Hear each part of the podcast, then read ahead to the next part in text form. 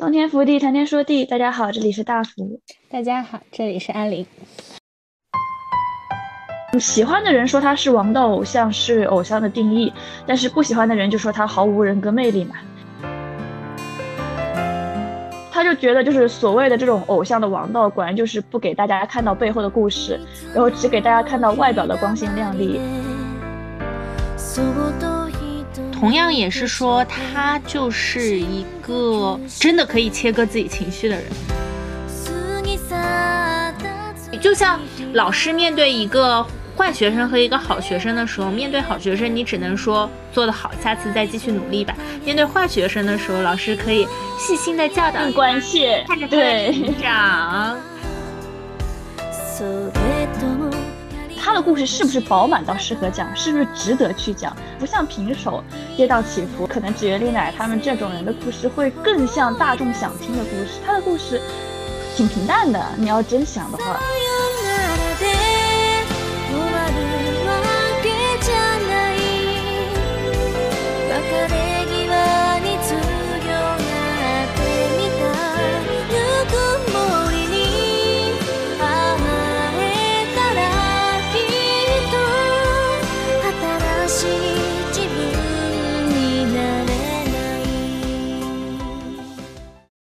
然后这一期的话，我们就是要讲一个人物，叫做渡边麻友。就是我之前一直想说，就是做一些类似于我们之前喜欢过的人呐这样子的人物志嘛。是。然后渡边麻友也是我想了很久，然后也在想到底要不要讲，就能不能讲好的一个人。一个是，主要是我觉得就是大家追追星也是，或者大家看一个人，平时遇到一个人也是，就是每个人都是对他有一个自己的个人主观意向的嘛，所以可能每个人心里都有不同，在这里尊重大家的 心理想法。不是这样的人设呀，就是也有。还有就是我其实还挺担忧，就是我能不能讲好这个人的，因为渡边麻友的话，他不像我们之前做的局版四六呃的平手，他不是一个看起来特别。突出的这样子的人物形象，喜欢的人说他是王道偶像，是偶像的定义；但是不喜欢的人就说他毫无人格魅力嘛。嗯，你可以说他的性格就是比较嗯温吞一点，然后不是会有特别就是那种张扬，像是主角一样的那种热血感，所以其实也挺难说的。对，所以我们反正我们后面也会讲到了，后面也会总总结一下他的故事啊。反正我觉得他故事可能更像是。如果悲情一点来说，更像是小美人鱼，就从被保护的很好的这种海底世界，然后来到了现实，和这个偶像梦想这种东西谈了一场恋爱，然后一步步又背上了这种现实的重担，但最后呢，他又重新回到了这个海里，消失不见了。对，对于我来说，有点这样子的感觉。哇哦！是这么梦幻吗？是因为你喜欢呃渡边麻友的时候，还是个孩子吗？所以你认识他的时候是以特别童话的角角度来认识他的。也有可能，而且我看到有一个人写，他发现他身边很多喜欢渡边麻友的女性都是在青春期的时候喜欢他的。我觉得这是一个很神奇，是因为我也是在青春期的时候就是最喜欢他的。我是从一二年。呃，有一个动漫叫做《A K B 零零四八》，这个动漫上的时候，然后开始喜欢上 A K B，然后呃，到喜欢上渡边麻友的。所以我在想呢，是不是就是青春期的女性很容易喜欢上这样子一个人物呢？就是他看起来。嗯，很优秀，或者说看起来一直坚定的、执着的往自己的目标上走。但是我们一开始，我一开始就是写这个大纲的时候写，呃，渡边麻友叫做文春指定白莲花，然后，呃，阿林他其实有点误解我的意思，他就以为白莲花是说就是说长得很白莲花这样子的感觉。但是我觉得阿林理解中的白莲花可能是就是。嗯，可可爱爱、白白嫩嫩那种感觉啊！对对对对对对对，就是一看这个世界上的坏事就不是他做的，所以我。但是他其实这个意思就是他有点装。在我心里，白莲花这件事情就是偏偏宝业。有点有点有点骂人了，就起初这个意思，这个词的意思。对，但是文春指定白莲花其实就是文春这个新闻社，你可以把文春理解成那个低社，就韩国的低社，或者我们的什么卓伟之类的。不过卓伟现在也不行了。嗯嗯。然后他们就是专门等于报一些明星的这种就是狗仔这种料吧，特别应该说他们特别针对 AKB。从以前到现在就是跟 AKB 虐恋情深，天天爆 AKB，AKB 那种瓜全部基本上都是他们爆的。然后文春指定白莲花呢，是因为文春这个新闻社他们当年就是跟跟踪渡边麻友跟踪了几个月吧，然后没有任何发现。然后发了一个报告，就说他们跟踪渡边麻友，发现他每天的路就是上班，然后下班去秋叶原买自己喜欢的二次元宅周边，然后回家，然后又上班，然后下班去秋叶原逛，就这是他的每天日常。对，所以他们就很生气嘛，他们就发表了一个，就是他们指定，就觉得渡边麻友他就是一朵白莲花，就他没有任何黑料，然后没有那种恋爱料，对，所以这是一个他们。呃，跟踪了之后很生气了之后发表了一个词，对，叫做“文春指定白莲花”，也就是形容渡边麻友的嘛。嗯，对。所以说他很装，其实也是有，就有还有挺多，就是类似于他的黑粉，基本上对他的定义就除了毫无人格魅力，就是说他很装了。他早期的一个黑称叫做嗯 CG 嘛，就很多人说他笑得很。呃，标准，然后笑的就是像假人，没有任何。但后来 CG 颜，CG 颜变成了一个像褒义一样的词，就是觉得，反正我当初建模脸，我是觉得对他长得很建模脸，可能是这样子的意思，就是跟之之后那种说防弹少年团 V 是什么 CGV 这样子的话，就变成不太相同的意思。我们简单说一下渡边麻友的故事吧。九四年。出生于奇遇，他其实年龄很小啊，九四年跟我们差不了多少。嗯哼，然后他叫马友的话，是因为他奶奶希望这个孩子能像麻树一样茁壮的成长，并且交到很多朋友。因为日本的名字也是汉字嘛，嗯，对，他是有这样是有这样的意思存在的。但是呢，他从小的时候呢，是一种那种性格特别内向、孤僻，然后在学校里被。有点孤立的那种动漫女孩，哎，我发现好像 A K B 这种突出的角色，是不是以前都有点？是她，她是不是会有点像我们之前说的那个摇孤独摇滚的女主角？是有点那种感觉吧。然后在她在学校还被起那种班级幽灵这样子的外号，然后回来可是他长得好看啊！我觉得二次元宅也分好看的宅和不好看的宅吧。不不。不，他以前完全就以前完全是像一个被称为像野猴子一样、小猴子一样的那种长相，就是不好看。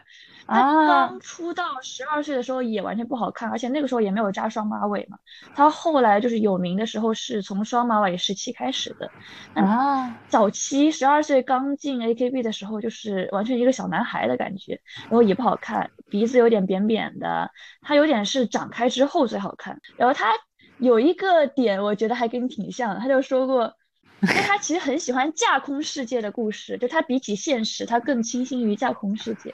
这样子的故事。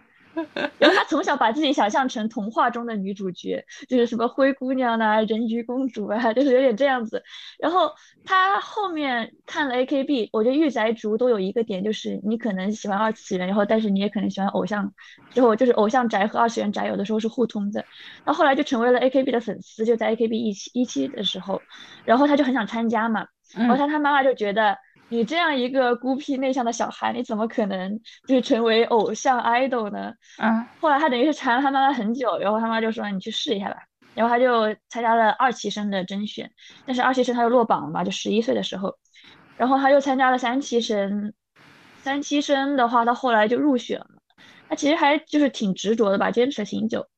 然后那个时候。渡边麻友的话，在 AKB 里面是有一个关系很好的，也也也是他们说的 CP 吧，叫做薄木游纪。就薄木游记到现在都还在团内。薄木游记姐子马上都三十了，姐子说我可能要干到三十。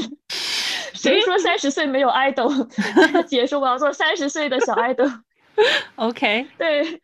然后薄木游记之前就评论评价他说，就是当时那个时候的马友就很像那种小动物，然后。每天就是说话的时候都在发抖，然后看上去特别没有安全感。然后即使就是国木游记主动搭话的话，他也就只会回答嗯好的什么之类这样子。国木游记就是一个很现充的是吗？国木游记很现充，对我们后面也会提到，他就是被文春抱了好几次，然后的一个谈恋爱，然后是但是还在团内的，因为他的作用其实很大，就他到现在也还是团内的奶妈一样之类的吧，然后。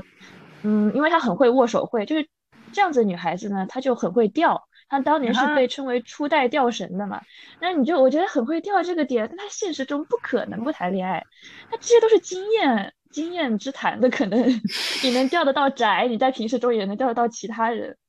我觉得多边马友就等于是说他早期其实特别害怕去应对这些，就但是他一直努力向前嘛。所以，但是所以呢，他当时登上台的第二天，他就疲劳性骨折了。早期的故事就是那个时候，其实渡边麻友，我想聊他这个就是偶像生涯的话，我觉得他有三个阶段。他这个第一个阶段的时候呢，他前进的动力可能是热爱吧，就对于偶像这一方面热爱。因为那个时候就早期还是双马尾时期，AKB 的有一个纪录片里面就问他，呃，这一方面相关的嘛，还有他就说他果然还是喜欢在台前唱歌工作。然后他就一直想继续干下去，然后当时纪录片就问他说：“你觉得这是你的天职吗？”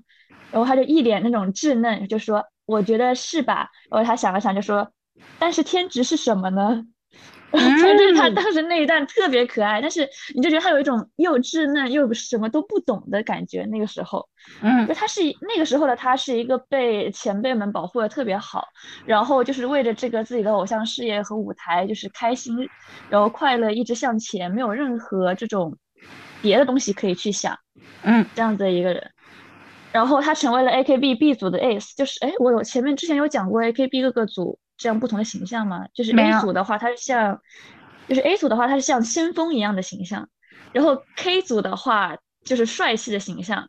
然后 B 组的话就是完全可爱的妹系 idol，对，然后 B 组的代表的话就是渡边麻友，因为他当时等于是差不多一进去吧，他就变成了 B 组的 ace，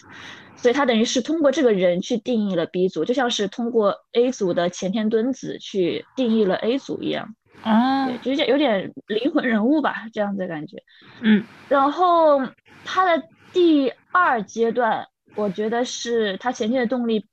变成了去这种偶像的定义，变成了粉丝的期待。但是这一段的话，其实我觉得他的这种动力变成了他者，就是开始变得不一样了，而不是完全遵从内心的热爱这样的东西了。所以。因为他之前有一段关于就是偶像的理解，他就说他觉得不只是梦想和希望，就是把美好的东西呈现出来这样的东西，他就觉得偶像该做的事情就是只要有人在看到这样偶像之后受到激励，重新振作起来，在工作等各个方面努力加油的话，他就觉得他就得继续从事这份职业，然后他就觉得偶像之所以会发光，是因为有人抱有期待吧。但他说完这段话，他的神情就是从迷茫到坚定。但他整个人的就是神情是很疲倦的。那个时候他已经作为 Ace 活动了嘛，AKB 的那种中坚力量了嘛。然后他整个人就是眼睛下面都是青的。当时我看到那段就是纪录片的采访，就有人说他这个时候看起来应该就已经是最累的时候了吧，因为他整个眼睛下面都是青的一片。那个时候他是他一个素颜状态嘛。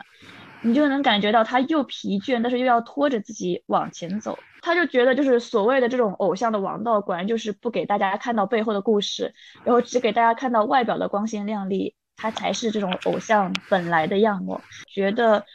作为第二阶段最明显的特征就是，呃，当采访问到他成为偶像失去的东西的时候，他就说啊，失去的东西很非常清楚，就是作为人的感情。因为 AKB 的话，它是有一个。恋爱禁止条例的吧，但是我觉得不只是这个恋爱禁止条例，他所认为的偶像就是把自己包装起来、武装起来，让别人只看到好的一面。但是这样子的话，你就是给自己一个很强硬的人设，但是不去表达自己很多这样子的感情。可是就算是偶像，不也呃不是团内也要互相快乐吗？就也会有友情去抚慰他吧。但是。这样子的友情有多少是直达内心呢？我后来也在想这样子的问题，因为薄木游记是他最好的朋友，但是薄木游记就是他是一个呃，渡边麻友是一个很执着、很贯彻自己偶像定义的人，但是当他看到就是薄木游记作为自己的最好的朋友，就可能很做一些很违反自己就是这样子的定义的事情的话，他会怎么想呢？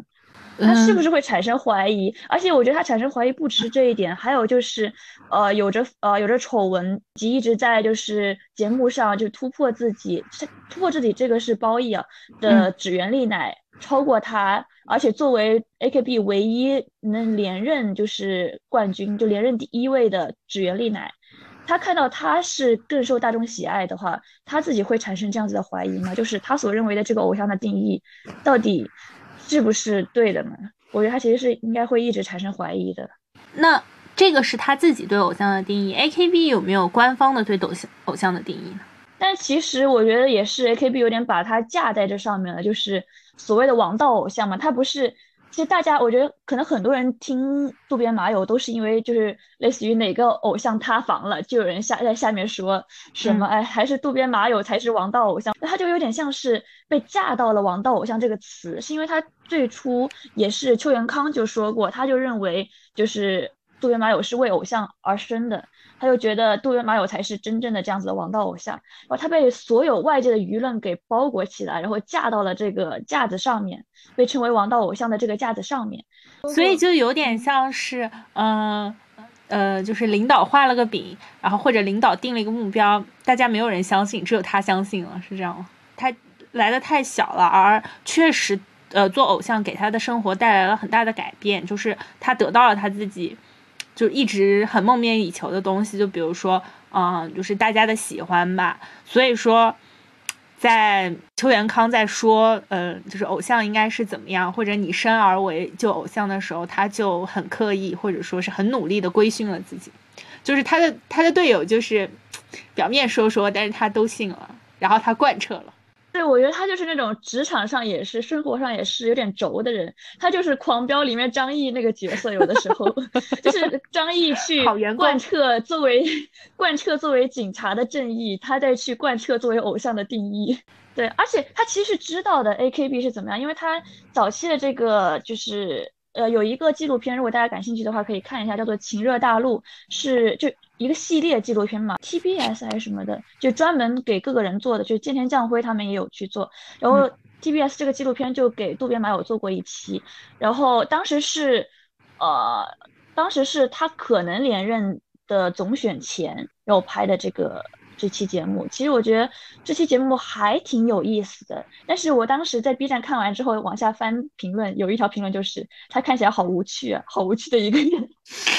因为我一开始在想，一开始当时说要拍他的这纪录纪录片的时候，我就在想，这个纪录片该怎么拍呢？因为《情热大陆》是一个很有名的纪录片系列，而且很多人的纪录片是很有趣的，像菅田将辉的纪录片就很有趣，展完全展现了他作为一个艺术家的这种气质，就不只是演员，还有他喜欢做缝纫呐这一方面，就你能发现他是真的能吸引到小松菜奈的，我承认。对，然后，但是当时一开始说拍渡边麻友的时候，我就在想他。能拍出什么特别有趣的事情吗？就是说，说实话，作为粉丝，我觉得他的生活不是大众会觉得有趣的。对。然后他当时里面有一段就是说他自己的话，他说 A K B 不是认真的去努力、拼命的努力、坚持不懈就可以的地方，可以说是一个越认真越吃亏的地方。因为很多人他可能并没有那么努力，但是他就很倒巧，他就可以就受到更多的喜爱。这是这的确是这样子的，对。对，确实就是，呃，这个也不仅仅是在偶像上吧，就是在人格魅力啊，人生也是，对，人 生也是，不是努力就能得到喜爱的，得到喜爱。而且那个时候，不管是大众的喜爱还是某个人的喜爱，都都感觉就是需要一些需要一些运气在里面。是的，需要运气，需要一种。就是天赋吧，但我觉得他可能一开始也不是有这种天赋的人，因为他在学校也不是说受大家喜爱这样的角色嘛，所以他就是一个单凭努力，然后一直想维持着微笑，但是被人说笑的很假这样子的一个女孩。说不定我青春期的时候喜欢这样的女孩，也是因为那个时候我也有点轴在吧。所以你是爱他，呃，孤勇的模样是吗？爱你不跪的模样。有可能，有可能，因为我后期在想，因为阿玲也知道我后期喜欢的呃偶像角色完全不是他这样子的角色，就是更真实，然后更素，然后很可能更容易犯事吧，相对来说，这样这样子的人，所以他也说，就是因为在 AKB 的原因，就是我这些年的活法都不是普通正常人的活法，但他其实自己一直知道，也也知道 AKB 有些人是什么样子，然后也知道他自己这样子的活法是让自己很累的活法。他也，但是他也一直贯彻着这样子的路往下走吧。我说就是轴，就是轴。反正我当时在想，我就觉得他真的是跟狂飙这个男主角色是有点相像在的。好，我们蹭上狂飙的热点了，谢谢大家。因为我爸之前他看《狂飙》，他就不喜欢男主这个角色。因为我发现大部分男性，哎，我们后面可能要单开一期就讲《狂飙》，因为发现大部分男性是不太，就大叔们是不太喜欢这样的角色，而更喜欢杨健，然后更喜欢李想这样子的角色。就是你需要在这社会上有一些这种叫怎么说呢，人情世故在，你需要可能保能保护好自己，保护好呃旁身边的人。可能大家都不喜欢这样的人。呃，这样的人如果出现在身边的话，因为就是你跟他相处起来不会很舒服嘛。但比如说对于我们来说，可能我们对张译带入的可能是他女朋友的角色，或者说可能是他是就是一个呃男主角的角色，可能就还好。可能大叔比较容易把他带入成自己的同事的这种角色，所以就觉得啊，这样有点讨厌。是这样，因为我爸问我啊，你喜欢这样子的那什么男生吗？我说我觉得挺可爱的呀。我觉得我和我爸看我的眼神就有一副你完蛋了，我我完蛋了，我以后要好好甄别这样子的表情。呃，再说回，我就在想这个问题，是天朝的女性粉丝更容易在就青春期这个阶段的时候喜欢上他这样子的角色，所以这说明什么呢？是是是不是就是呃国内的环境就是比日本要单纯一些，所以大家会。更喜欢一些看起来会勇往直前的角色，因为我当初还真没细想，就是在当当时的时候，觉得自己可能喜欢的就是他的脸。但说实话，就是后期也也有很多人说他的脸崩了嘛，就是他其实去下双马尾，想走成熟路线，他想就是呃扛起 AKB 的时候，嗯哼，我觉得他内心也是有动摇，内心也是有负担，然后所以然后以及他的颜也开始有点就是没有以前的这种可爱系了嘛，他还是适合就是走这种。躲在前辈后面的这种可爱系女孩，这样子的风格，就以造型上来说都是这样，以她内心来说可能都是这样。所以其实会不会是中国女孩的青春期其实就是比较单纯，然后呃，大家更多的是执着于内心的探索。呃，我我到底青春期的时候想要什么，或者我怎么定义我我这个人，其实是蛮重要的。然后，嗯，对于我们来说，可能看到有人在执着努力这件事情，就还是比较受鼓舞的吧。因为大家青春期感觉还挺迷茫的。而且就是这种应试教育下，大家都就是那个时候就如果没有其他什么想法的话，就是想着去执着的看着这个自己的路往前走嘛，就可能也没有想其他的。而杜边麻友这种努力执着的形象，其实是很符合就是。很符合我们价值观的哇，这么一看他很符很符合中国人。我们之前不还说过中国人就是这种努力往前嘛？他很符合这种中国努力的笨小孩，努力往前，不投机取巧这样子的感觉。老天爱笨小孩这种感觉。再说到渡边麻友成为就是呃扛起 AKB 成为 AKB 的扛旗手这样子角色之前，就是有些人对他的评价吧，嗯，就是一个是就是在渡边麻友毕业的时候。呃，为他做服装的这个服装师小忍，小忍这个角色其实我后面也想类似详细讲一下，因为小忍的话，他是一个陪伴 AKB 从。呃，一开始到后来结束，呃，也不能说结束了，对不起。哎，小忍的话是，小忍的话是一直陪伴 AKB 成长的一个服装师嘛。然后 AKB 的话有一个特点就是它不是会有那种毕业康嘛，毕业演唱会类似这种。然后他们毕业的时候，小忍都会给他们做一条专属的裙子，就那种礼服，然后是根据这个人的形象。是什么样，或者他心目中这个人是什么样的去制作的？因为他一直陪伴着这群女孩成长的嘛，所以他其实挺了解他们的。然后他当时就发了一个文，就是讲他为什么要给就是对马友做这种就沾满羽毛的这样子的毕业礼服。他就说，呃，感觉无论何时，马友将作为偶像的态度都不会变，对作为偶像这件事情有着自己的骄傲，贯彻着作为偶像所坚信的这种道路而努力着，以及打从心底爱着 AKB48。我决定给毕业礼服用纯白的羽毛礼服，实际上是在二零一三年的总选后，马友将悄悄的一个人在服装部的角落角落对着墙壁，可能那个时候在流眼泪吧。当听到外面经纪人找人的声音时，快速的拭去泪水，边说着好的，现在就过去，边向外跑去。但是他回过头，满脸笑容，闪闪的发着光，真的非常美丽，好像刚刚没有在哭，真的像天使一样。那个时候，我也好好领会到了偶像的厉害之处和觉悟，对上那样清澈的眼睛，突然很感动啊！马友将什么时候毕业了？就说他穿着会像天使在走路那样，感觉很会飘飘的，有着美丽羽毛的礼服吧？就这么擅自决定了。然后他等于是就是根据当时的心情，然后做了渡边麻友这样子礼服。因为渡边麻友二一三年的总选的时候，就成绩并不是很理想嘛，我记得当时他这一段描述的渡边麻友，其实就是他给人的感觉吧，可能就是背地里有很多艰辛，但是他就是能一转马马上变成就是作为偶像的渡边麻友。同样也是说他就是一个真的可以切割自己情绪的人。因为可以切割自己情绪，所以呃，可能对人来说特别有距离感吧。对人来说特别有距离感的人，应该很难让人喜欢上，或者很难让人觉得很有魅力，因为形象太单一又太虚幻了。而且说实话，就是。嗯，日本人到底喜欢什么样的 idol 呢？对他这样包装，他是偶像的定义。但是你从指原丽乃这个例子，你能看到日本人人可能更喜欢他这样子，就是在综艺上，你是要突破别人的边界感，然后才能带来欢笑这样子的人。嗯，是。总体来说，人就还是很喜欢，嗯，有人格魅力一点的人，有棱角的人，复杂一点的人。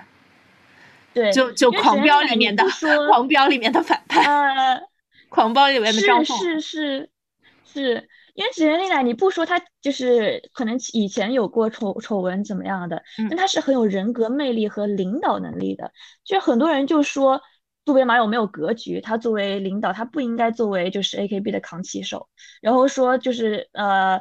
因为一开始呃指原丽乃他就是作为其他就是。姐妹团的这样子领导人一直往前就是奋斗着的嘛，然后他很有领导能力，而且以至于现在他在自制作自己的偶像团体，以及他现在变成了就是数一数二的日本富婆了，你都能发现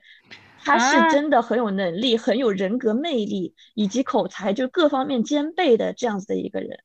就他可能不好看吧，就是相对来说，但是他是。他这种人格魅力是完全能遮住其他点的。就有人形容说，渡边麻友有点像是就是故事里面的女二，她可能长得相对好看，她可能 就是被人疼爱，就有点那种小千金那种感觉，小公主那种感觉。听起来就感觉女二可能都算不上。对，可能真的就是一个小角色，她可能就是男主的妹妹。如果说她是妹系偶像的话，她就真的像是男主的妹妹一样那样子的。对，就是那种，就是那种一直在背后默默默努力的人。我觉得会像，会像，嗯，对，会像那种一直在背背后弄的努力，最后来最后，呃，虽然也做出了一些成果，但是容易被 被主角的光芒压过的人，是用来证明，呃，有些人他就是。就感觉是用来证明有些人就是 born to do that，就生而就可以去做某些事情的那种反衬的例子，这样子。是的，因为说实话，就是你如果想到 AKB 的领导人物这一点，虽然大家都说，呃，渡边麻友是那个什么，呃，是 C 是 Ace 是其中的一个 Ace，但是你如果讲到领导这样子的人，大家可能想的更多是当年带着 AKB。就是到顶峰的前田敦子，要不就是 A K B 的最大的这个领导，就呃呃高桥南这样子有领导力的人。后面我还要讲到高桥南出了一本书叫做《领导论》，他这里面也提到过，他这里面也提到过渡边麻友对。然后要不然就是像指原丽乃这样子的人，就是大家可能更就不太会想到他这样子角色。但其实我觉得他自己可能也不一定想当这个领导。长吉手这样的角色，他也是有点被架到这儿了。就大家都毕业了，你当当年保护他的这群姐姐们都毕业了，然后只剩他了，然后他又是人气最高的，然后他已经被架在这儿了，那那谁扛旗呢？我就得扛旗了。所以那个时候他就去掉了他的双马尾，然后去掉了他的二次元宅属性，甚至然后增加了更多这种保守，就类似于唱歌这样子的就能力啊，或者给自己塑造了一个更成熟的形象。从那个时候开始，不太关注他了。其实，反而是他最需要你的时候，你就不太关注他了。哦，好悲伤的一句话。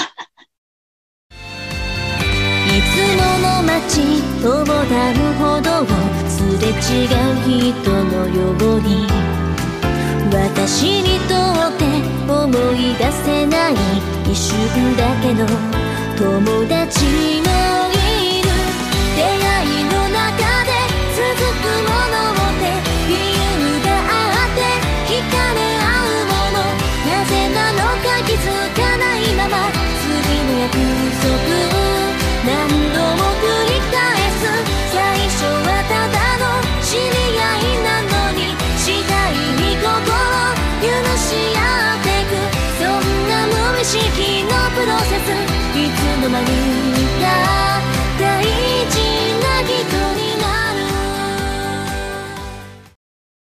是就是一直提倡努力的还有一个人叫做高桥南，但是我觉得他其实相对于努力，他也有很大的这种领导天赋在。对他出了，他是 AKB 的初代总监督，他但他也是成员嘛。然后他出了一个就是书叫做《领导论》，我其实也才知道，我后面后续查我才知道，原来他还出过这本书，他其实挺厉害的。对，他在 AKB 当年也很厉害，就呃除了前田敦子，我觉得他。如果缺了他，AKB 可能也走不上，就是当年顶峰这样子的道路。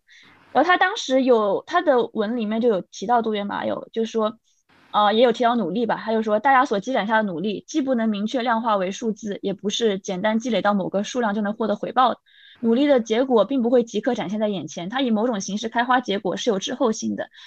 呃，所以一定会变得不安，既不知道该努力到什么程度，也可能感到自己的努力并不会带来什么结果。即便如此，也不要认为之前那么努力可是全白费了。越是在这个时候，要告诉自己，好戏还在后头呢。现在我尤其想鼓励的人，大概是渡边麻友，在这个团体中，他是最朴直的去努力的成员。正因如此，他也是与矛盾斗争的最为激烈的成员。在 AKB 四八中，作为正统派偶像，用王道的方式闪耀发光，并非唯一的正解，是存在着这一样这样一个矛盾的。在这个不存在唯一正解的世界里，自己该选择怎样的道路？他正在苦恼着、挣扎着、努力着。在刚才那类谈心时，还有一句话是我常说的，就是你的努力一定会有人看到。我也想成为那其中的一人。毕业之后，对于马友的努力和斗争，我想继续做一名守望者。那说实话，对他们很多人都很喜欢渡边麻友，因为他努力。就成员，大部分成员我觉得是没有不尊敬渡边麻友，没有不喜欢渡边麻友的，但是。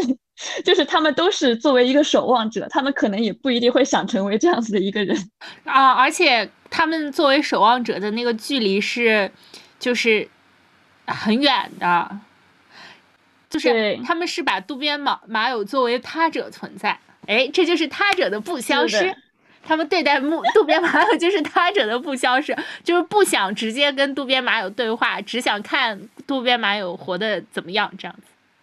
对，而且同时他们的期待也在更是把渡边麻友往往到偶像这样子上面去架着，因为渡边麻友其实年轻的时候你也能感觉到他是一个很稚嫩、很迷茫，他是属于那种别人带领着我怎么走，别人期待着我怎么走，那我就怎么走。他对于总选的态度也是，就他说他之前不想拿第一，他没有想过第一这样的东西是多么重要的。就他在学校也是嘛，就他只是喜欢二次元，然后也不跟别人做朋友，然后也不说多么坚持的说自己想成绩好之类的，然后。呃，但是因为大家都说，身边的人都说啊，你要拿第一之类的，他自己也开始有了那种渴渴望，就他是自己的原话，就是说，因为别人都这么说，他自己也开始有了这样子渴望，而且甚至就当年很早期的时候，有一有一个单曲的 C，当时不是想让大岛优子做，是想让渡边麻友做的，他自己拒绝了这个 C，他就觉得啊，他可能实力不够啊，他觉得他不不应该做这个 C，他就把他让出去了，这样子的感觉，对，就所以说。这个 AKB 的大旗也是，就后面我就下一个阶段我就要讲到他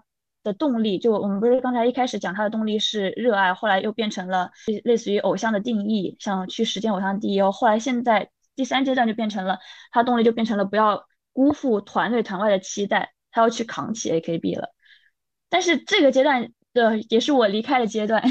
说实话，其实我当时心想他登顶了，我以为我会更爱他，但是。我在他身上感受到的是什么感觉呢？我就觉得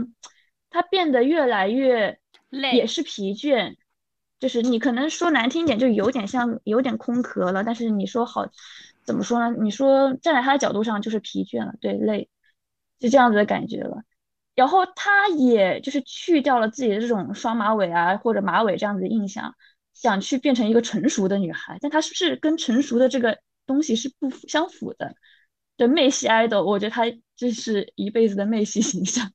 这个就很固执了，这个很这个想法很固执，也是我我我本人比较固执的点，可能她就很多人说他领导做的不好，很多人说他没有指原丽乃的格局，但是我觉得他可能自己也不想站在那个位置，嗯，而但是他必须要去传承嘛，尤其后续 AKB 有点青黄不接了，那个时候。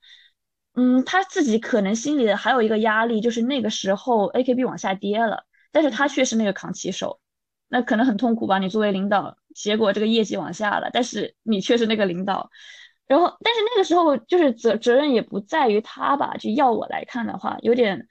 团队台外各种因素。我们之前讲局版那期，我们也讲到了邱元康被架空了，那即使邱元康喜欢渡边麻友，即使渡边麻友是太子，他也 他也没有那么多的。资源在了，呃，后续团外四十六期就是局版还有乃木坂分走了特别多的 AKB 粉丝，特别是乃木坂就人气一路向上。对，嗯，毕业之后拍完电视剧，然后等于身体就呃负重不不行了嘛，然后他就退圈了嘛，所以现在的结果是，对，所以他其实毕业了没有特别久他就退圈了。听起来就是一个一。个短暂的被点亮了以后又熄灭的小爱豆，嗯，就回顾他这一路上的成长吧。我觉得他就是他，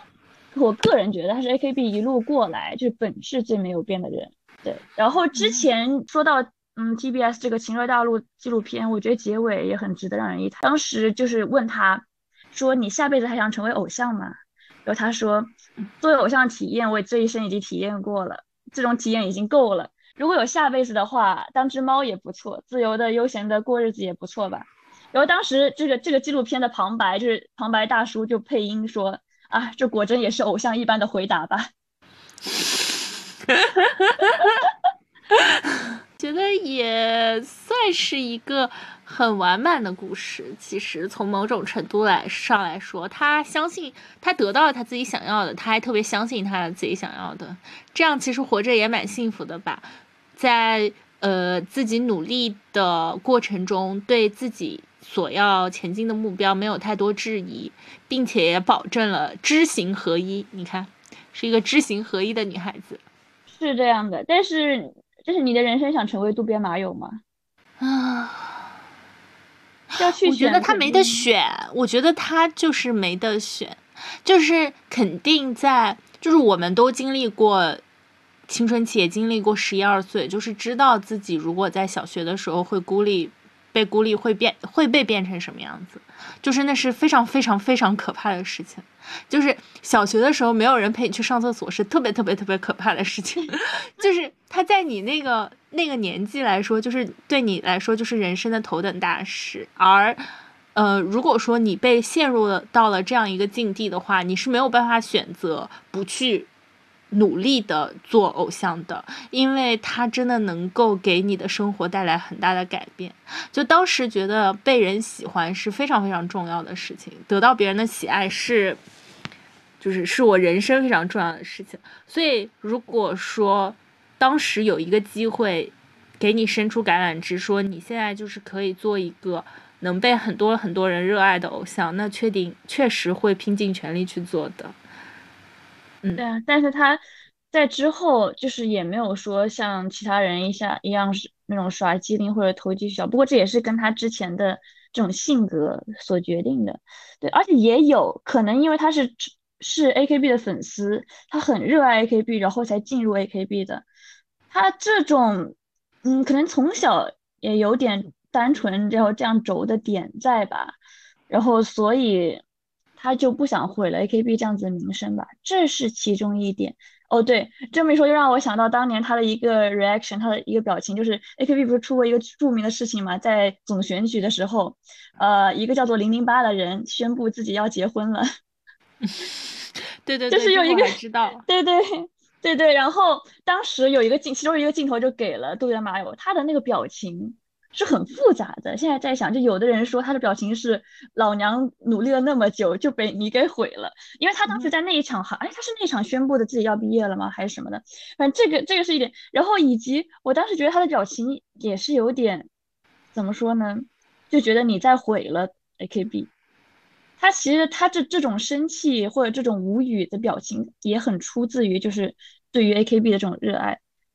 是，因为他马上要离开了其实也不仅仅说在偶像这个呃这个领域，或者说他做偶像这件事情让他获得了很多喜爱，他确实在 AKB 也受到了很多姐姐们的照顾，是吧？所以说，对，嗯、这种呃对他的亲近和关心，也是让他觉得，就是他相信的信念吧，就是这个团体它存在的意义，它团这个团体存在的价值，不仅仅是给人带来欢乐，给人带来希望，然后能够鼓励别人，也是说这个团体的人是互相相信，能够背靠背，能够互相去依靠的，所以可能对他来说也是。对，不仅仅说我带的团队不行，而且我我觉得我我带的团队的氛围，或者说我自己想尽力营造的这个东西，就我相信的东西，它就是有一点崩塌吧。但是我现在在想，就是我现在有点对恋爱禁止条约呃妥协，呃，不过当初可能也有点吧，是不是因为看到了太多就是恋爱，但是它还能存在于团内，或者恋爱它可以也可以能获得很多呃这种别人的就是粉丝们的爱。这样子的人但你要这么想，如果说这个恋爱禁止条约不在的话，那些不想谈恋爱的爱豆就白瞎了。就是他就是想搞搞好好搞事业的爱豆，他就是他甚至不能获得一些怎么说一些赞赏，因为呃对他来就是如果说没有恋爱禁止条约，那谈恋爱就变成了一件光明正大的事情。那样好好搞呃搞事业的爱豆，那就连一点好处都捞不到。现在好歹是至少在道义上来讲，就是哎，我的队友谈恋爱他是不太好的嘛，然后就是呃，他至少道义上不占优势，虽然他还在这个团里什么的很不好什么的，对于或者粉丝或者对于大众的印象来说，嗯，反而这个就就就就不好了。所以其实还是要有呀，按照这个想法来说，还是要有呀。因为就肯定是有最好的。对，有才嗯可以把那些好好工作的爱豆和想恋爱的爱豆区分开来嘛。是这样子，但是后续我在看 AKB，到底有多少人能实践下这个 条例呢？我感觉真的是很少的，其实都谈是吧？其实该谈都谈。其实可能都在谈，而且我觉得 AKB 隐隐也有点就是就是承认，就是你需要人类需要有这样子的感情，因为之前有一个动漫叫做 AKB 零零四八。其实我本来想讲这个动漫是想讲，就是我是通过这个动漫认识渡边麻友的，呃，这个而且这个动漫里面也有渡边麻友这个形象，因为它这个动漫很神奇，它是呃首先主角团们是没有就是类似于不是 AKB 这样子，他们是呃想成为偶像的少女，然后他们想成为 AKB，呃，它这个事件观是什么呢？就是在类似于未来的某一年，就是嗯政府全面禁止就是演出这样子的东西，就认为娱乐这个东西是不允许的。然后他们等于是是一个很就是充满武装这种力量的世界。然后，呃，这群少女们呢，就是女主她们，她们就是想要，以及 AKB，就有点像是我们要唱歌，我们要有娱乐活动，然后我们要就是在这个世界上发光。她们等于通过唱歌把就是这种麦克风变成武器，去跟这群黑暗势力、黑暗政府去呃斗争，斗争这样子的感觉。对对对，当时这个项目是有进行过选拔嘛，就是呃女主这他们这一群声优全部是 AKB 里面的人，然后也其实我算是我觉得女二吧，这个这个东西它是有也有争执，到底谁是女主谁是女二，但是我其实觉得这个角色更多是女二，哎是叫藤原智慧里还是田园智慧里？就智慧里这个角色，她是渡边麻友配的音。这么一看，这是否也是一种预示呢？反正这个女二一般就是长得更漂亮，但是没有女主的闪光一样的这个角色，她是渡边麻友啊配的音。然后呃，作为 C 位存在的这个女主，她是另外的人配的音，不过这个人后续也没有什么，就是这个不需要讲。但是这个人、就这个角色女主角色后面是被称为叫做习呃席明，就等于是她成为了前田敦子。就我来解释一下习明在这个动漫中的意思，就是他们这群人就像是练习生一样存在，然后但是他们要正式成为 AKB 呢，是每个人会习名上一个 AKB 成员的名字，就可能变成渡边麻友，可能变成前田敦子或者板野由美这样子的名字，他们是有一个阶段在的，而中中间这个女主她就变成了前田敦子，然后。哦但是智慧里好像后续也没有一直讲说他到底袭名成了谁，我我不太记得第二季相关的这种角色，就是渡边麻友配音的这个角色，他到后来就成为他自己。从某一方面来说，对这个还挺有意思的。以及，但是在这个剧中，渡边麻友这个人物的形象，就是作为 AKB 渡边麻友这样子的人物形象，他是一个机器人，手手上可以长出炮弹，然后攻击别人啊，那个从来不笑呀。对，双马尾，然后双马尾，然后从来不笑，然后看起来有点憨憨的机器人一样的存在。所以他其实就也是一个公式的邱元康所认为的。渡边麻友，因为这个剧本是邱元康写的嘛，就邱元康也把这个角色设定架在了渡边麻友的身上。然后呢，这个 AKB 零零四八里面就有一个就是女主团的角色，然后他是有一个青梅竹马男生在的，然后那个男生也是呃反抗武装力量，他本来是想本来是在武装力量中，就是觉得想反抗偶像的。然后他们其实中间有很多那种暧昧情愫在，以及最后结尾就是有一场演唱会以及战斗的时候。他们想就是亲到，但是没有亲到。就是这个这个女生，她突然就是觉醒，说自己是有恋爱禁止条约的，她不能做这样子的事情。然后她又等于放开了这个男生的手，然后飞到了天空，继续去战斗。就是这样这样子 这样子的情节在。然后就是，反正我觉得特别康的感情节，这邱元的意思，邱元康的意思就是你可以搞暧昧，但是你不能，你不能实际做这个行为。确实，确实听起来是这个意思。嗯，对啊，对啊，我就觉得这个东西看着还挺 挺搞笑的，反正当时 真的是磕死我了，你知道吗？当时，当时他们俩那个对角色其实很好磕，因为是青梅竹马，青梅竹马一起长大，然后两小无猜，然后其实心中已经有情愫了，但是女女主为了，哦，就这个女生她为了去战斗，为了成为偶像，她要就是放下这份感情那样子的感觉。但是对于呃渡边麻友就完全没有这样的困难，对吧？因为他是个机器人，对，因为他是个机器人。哇哦，这个总结点很好，这样是很好的，这样是这样是很省心的。现在想起来就是觉得，呃，能有一个省心的 idol 真的是很就是很幸运的事情吧？对，呃，就是不让有朋友呃不让自己的朋友有机会说啊你塌房了，真的是很开心的事情。所以才每次有塌房的时候下都会提到渡边麻友吧。然后我觉得渡边麻友主要就是他可能也坚持贯彻这个，是因为他对社会接触也少吧。早期就是作为一个宅，作为宅都是可能有点这样子执着热血在的。然后后来只是被姐姐们保护着。然后对他其实，我觉得他内心没有很没有成长成一个就是成人，所以他后续也很难说去扛起 AKB。对，但是他其实一路成长很多了，但是我觉得他的力量还不足以就作为一个这样的领导力去扛起 AKB 吧，所以后续他自己也是很矛盾、很痛苦吧，在那一段来说，除了身上的病痛之外吧。对，说实话，就是再看这个人，就是我后面我。嗯，在想的时候，我在想我为什么会喜欢这样子的一个偶像。当年来说，因为跟我现在现在喜欢的这种偶像类型太不相同了。我现在就喜欢又素又土，然后然后那什么又疯的那种人。是因为你现在能够意识到呃这些人的可贵了吗？因为你因为那时候觉得努力是最重要的事情，现在觉得努力其实是最不重要的事情。是的，那个时候小的时候真的这样觉得，小的时候觉得背景啊或者什么样这样东西，它都是嗯不好的、不对的。我自己的努力，我自己得到的东西才是我自己的东西。但后来发现，真的不是这样子的。就是当可能 有一些有一些 看到一些社会之后，好痛啊！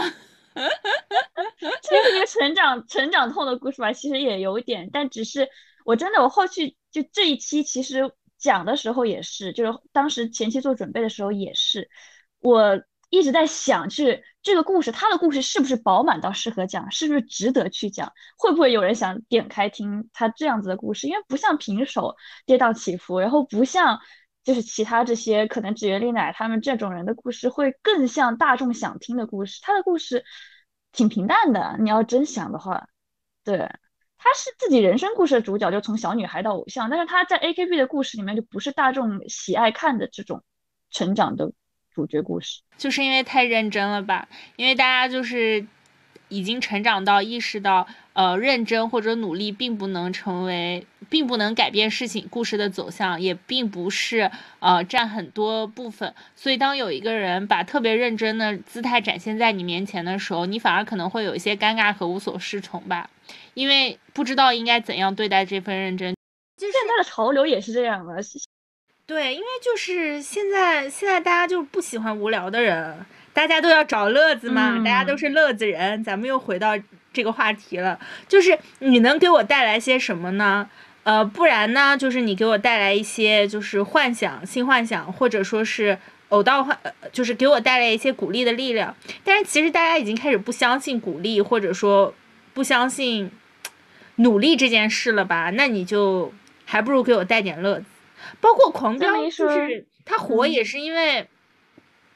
大家很努力的，就是他这个确实有蛮多梗的嘛。嗯，有些是剧组真的是特意埋的梗，啊，就像《流浪地球》也是大家喜欢在里面埋彩蛋一样，大家想要自己参与嘛，大家想要自己去切身感受它，想要呃和他参与，就像老师面对一个坏学生和一个好学生的时候，面对好学生你只能说做得好，下次再继续努力吧。面对坏学生的时候，老师可以细心的教导，关切，看着他的成长，啊，会更多的关注他。对我觉得偶像，偶像就是这样的，嗯，或不是说，呃，也不是偶像，就是人的经历就是这样的，就是说，我们还是更喜欢丰满的人，因为大家已经看了很多。就不那么立体的人了，嗯，那你觉得偶像的定义是什么呢？我其实想反问你，因为我觉得我应该知道的没有你清楚，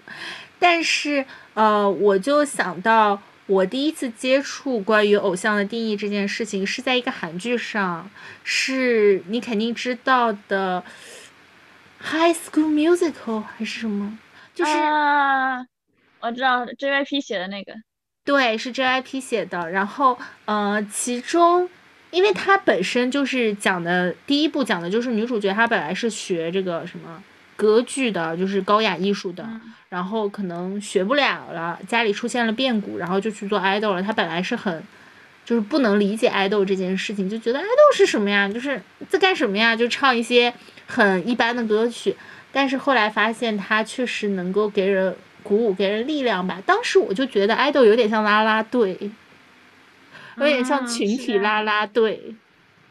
是这样。就是说，这一部分认知其实跟渡边麻友说的是一样。就其中他之前表达的，他觉得偶像就是在别人工作的时候或者什么学习的时候，成为他们的某种力量，成为他们看了之后觉得啊，我明天又可以好好干了，我明天又可以成为社畜了，这样子的力量。那为什么？就是我就会觉得又可以好好干了呢，是因为他让我相信努力这有结果呢，努力有回报呢，还是他让我相信，呃，就是这个世界有美好呢？但是于我而言，就于我当初看着渡边麻友东西而言，我觉得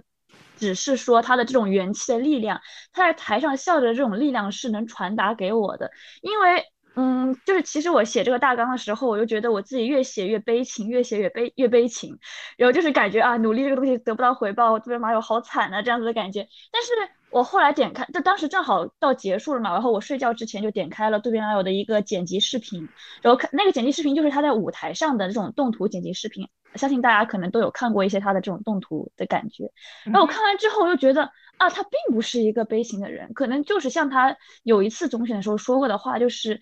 嗯，A K B 给他带来了很多美好的回忆，这样的东西。他虽然对他现在就是离开了这个舞台，但是这段回忆对他来说，最终留下的还是很多快乐的东西。对，因为他喜欢 A K B 啊，所以虽然他是可能告诉大家努力这个东西并不是最重要的，但他也怎么说呢？对他来说，这是一段在他人生中很美好的回忆了。是啊，对于渡边麻友来说，或者就是对于渡边麻友这件这个故事来说，其实它并不完全，就是它已经是对于现实生活来说，已经是非常好的结局了。是的，而且他的对他给我的力量吧，就还是说刚才那个，我觉得他给我的力量就是不止，可能不是说他的这个故事不像是平手或者之类的，给我的感觉是他的这个故事怎么样，而是他这个人的笑容。他自己的传达的这种气场，就给我了我这种元气满满的感觉。你觉得这种他的气场来自于哪里呢？是来自于轴吗？是来自于坚定和执着？就是可能是有对自己的信念特别相信这件事情吗？我觉得是有，而且是是有他对于偶像的理解的一部分在，就是我要把这个力量传达给大家。就是人在想，我觉得这个东西是一个很神奇的点。我们以前就是呃，在韩语中有有一个叫做 aura 的词，它其实有种一种光环嘛，就是嗯很多人在现你在现场看演唱会和在就是通过屏幕看演唱会是不一样的。我觉得这有一种气运点在，就是不过他们都有啊，他们都有一个气运点在，就是这个人他给你传达的力量和光环这样子的东西在。对，所以这是一个听起来好像很不切实际、很抽象的东西。对，其实就是如果幻化成变成 AKB 零零四八这个动漫，它就是这种这种，呃，让歌声变成武器和力量的东西在了。其实就是还是他对自己的自己的信念是非常相信的，然后并且他也是努力去实践的。就他站在你面前，就是一个活生生的为偶像这件事情代言的这样的一个东西，并且他做到了，他能够特别理直气壮的站在你面前说：“我我做到了我相信的事情。”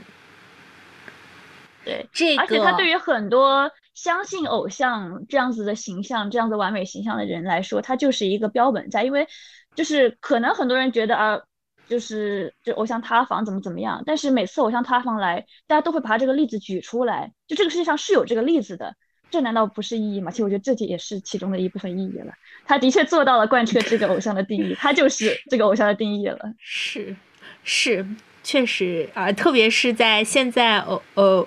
现在偶像已经就是越来越多被质疑的一个时代吧，因为就感觉偶像它就是一个，就是我觉得很多新兴事物它都是那种就是都在急速的被消解，或者说嗯。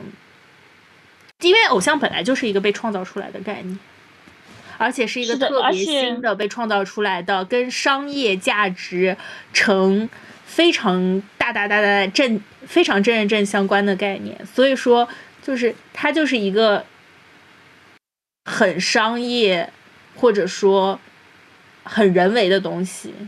所以能够相信这样东西的人，真的还蛮可贵的。这样看，不是还有一个说法吗？粉丝相信的就是自己的一个幻觉。爱情不也是相信自己的幻觉吗？人家言一言月脱口秀的时候都说了，如果你了解了，你还会喜欢吗？因为你了解了就不会喜欢了呀。爱情也是这样，爱情就是需要一些距离，就是都都都一样，就是我觉得。所以你觉得偶像还是有这种，还是需要这种神秘感在吗？对，还是需要一种神秘感在，但是我觉得这个是很重嗯要的，就是它是一个谎言，信念感而且是要别人和你共同完成的一个谎言。但有时候我甚至在想，就是是不是在偶像这个产业中，嗯、喜欢渡边麻友的粉丝都没有渡边麻友本人更接近偶像这件事情。你在点我？你是在点我吗？我刚才完全没有想过在点你，但其实可能大部分是这样的吧，就是会有不清醒的粉丝，但粉丝的不清醒，基本上我会觉得是呃，是他们愿意不清醒啊。对，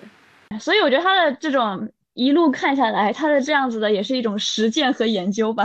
他对于偶像这个定定义的实践，怎么说呢？至少他完成了。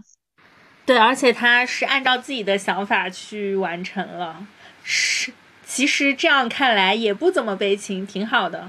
对，对啊，而且如果以后有人要写关于偶像的研究文学，肯定要提到他。他的确就是一个最好的文本呢。我感觉到这里这一期已经差不多了。我其实已经想好我们这一期的封面是什么，就是有一个很著名的图，就是渡边麻友放下麦克风的图。他其实这个是他最后一首歌，他毕业单叫做《十一月的铰链》，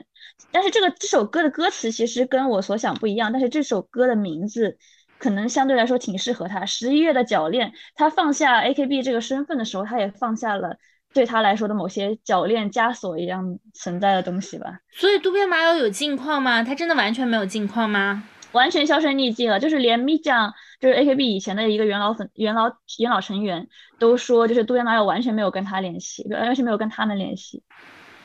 他没有联没有联系，就不会有呃，就是粉丝或者说是路人会去报吗？那还挺，那那那那那那那那日本的那个无良小报还挺有职业精神的，还可能是有在吧？对对，而且我觉得怎么说呢？如果真有人爆出来，可能那个 报社要被骂死。大家对于对马友的那种爱，可能后面大家都是这种母爱和维护存在，这种很强大的母爱。让他走吧，让孩子走吧。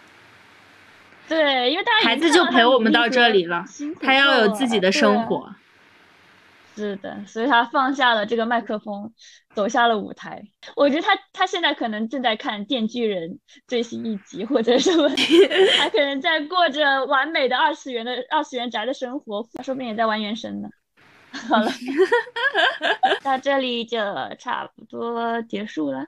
说实话，这一期我真的不知道你这个东西能不能讲的有趣，因为。对于马友这个人物形象，他就是在这里这样，然后努力到有一点点看似无趣的感觉。对我其实蛮喜欢这样的人的，就是很省心，就是你完全知道他在干什么，然后他也对自己的事情很坚定吧。我觉得不知道，我可能对于才华这件事情现在就是有些不屑一顾。你现在更相信什么呢？我我不是更相信什么，我只是更。就是我只是很敬佩努力的人，因为我现在对于我现在来说，我觉得就是大家已经知道努力不会有结果了，但他们还很就是努力可能不会有结果，或者很大程度上可能不会有结果，但他们还努力，所以我觉得他们很厉害，他们很好。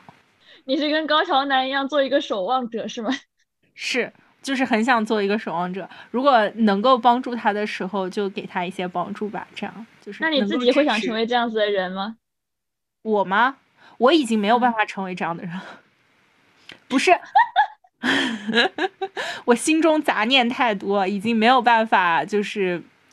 坐地成佛了。我就是，对我就是注定要在滚滚红尘里摸爬滚打。好的，那我们今天就到这里今天就到这里，拜拜，拜拜。